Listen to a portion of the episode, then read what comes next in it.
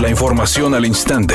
Grupo Radio Alegría presenta ABC Noticias. Información que transforma.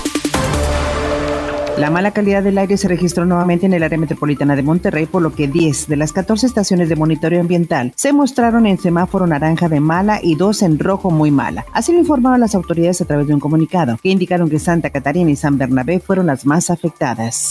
El precandidato a la gubernatura por el PAN, Víctor Fuentes, indicó que estará al pendiente para verificar que el proceso de elección de candidatos en la Acción Nacional se haga de la manera correcta, expresando que en el partido no debe de haber líneas, sino escuchar qué es lo que quieren los ciudadanos, puntualizando que quien entró al PAN debe respetar las decisiones de sus militantes. Sobre la aparente alianza entre el PAN y el actual gobernador Jaime Rodríguez Calderón, afirmó que no lo considera un buen gobernante y como ya lo había señalado, dijo que esta alianza podría afectar más a Acción Nacional que beneficiarlo.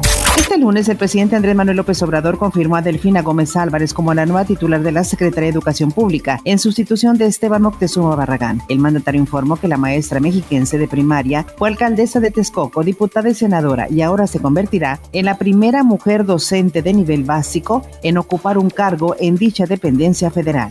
Editorial ABC con Eduardo Garza. Ni expertos en materia legislativa, ni másters en derecho, ni economistas, ni fiscalistas, ni médicos, ni tampoco ingenieros. Para ser candidato a diputado de Nuevo León, ocupa ser comediante, animador, youtuber o dar el pronóstico del tiempo. Ese es el nivel de muchos candidatos a diputados locales. Y si ganan, ese será el nivel de quienes hagan las leyes para el Estado. Esa es mi opinión y nada más. Tras no cumplir con los resultados esperados y luego del conato de bronca que protagonizó en contra de Los Ángeles Fútbol Club, Miguel Herrera dejó de ser técnico de Club América. Así lo dio a conocer el conjunto de Coapa mediante un comunicado compartido en sus redes sociales, en donde explicaron que la relación laboral que tenían con el Piojo no se ajustaba al plan deportivo y administrativo que el equipo se planteó a mediano plazo.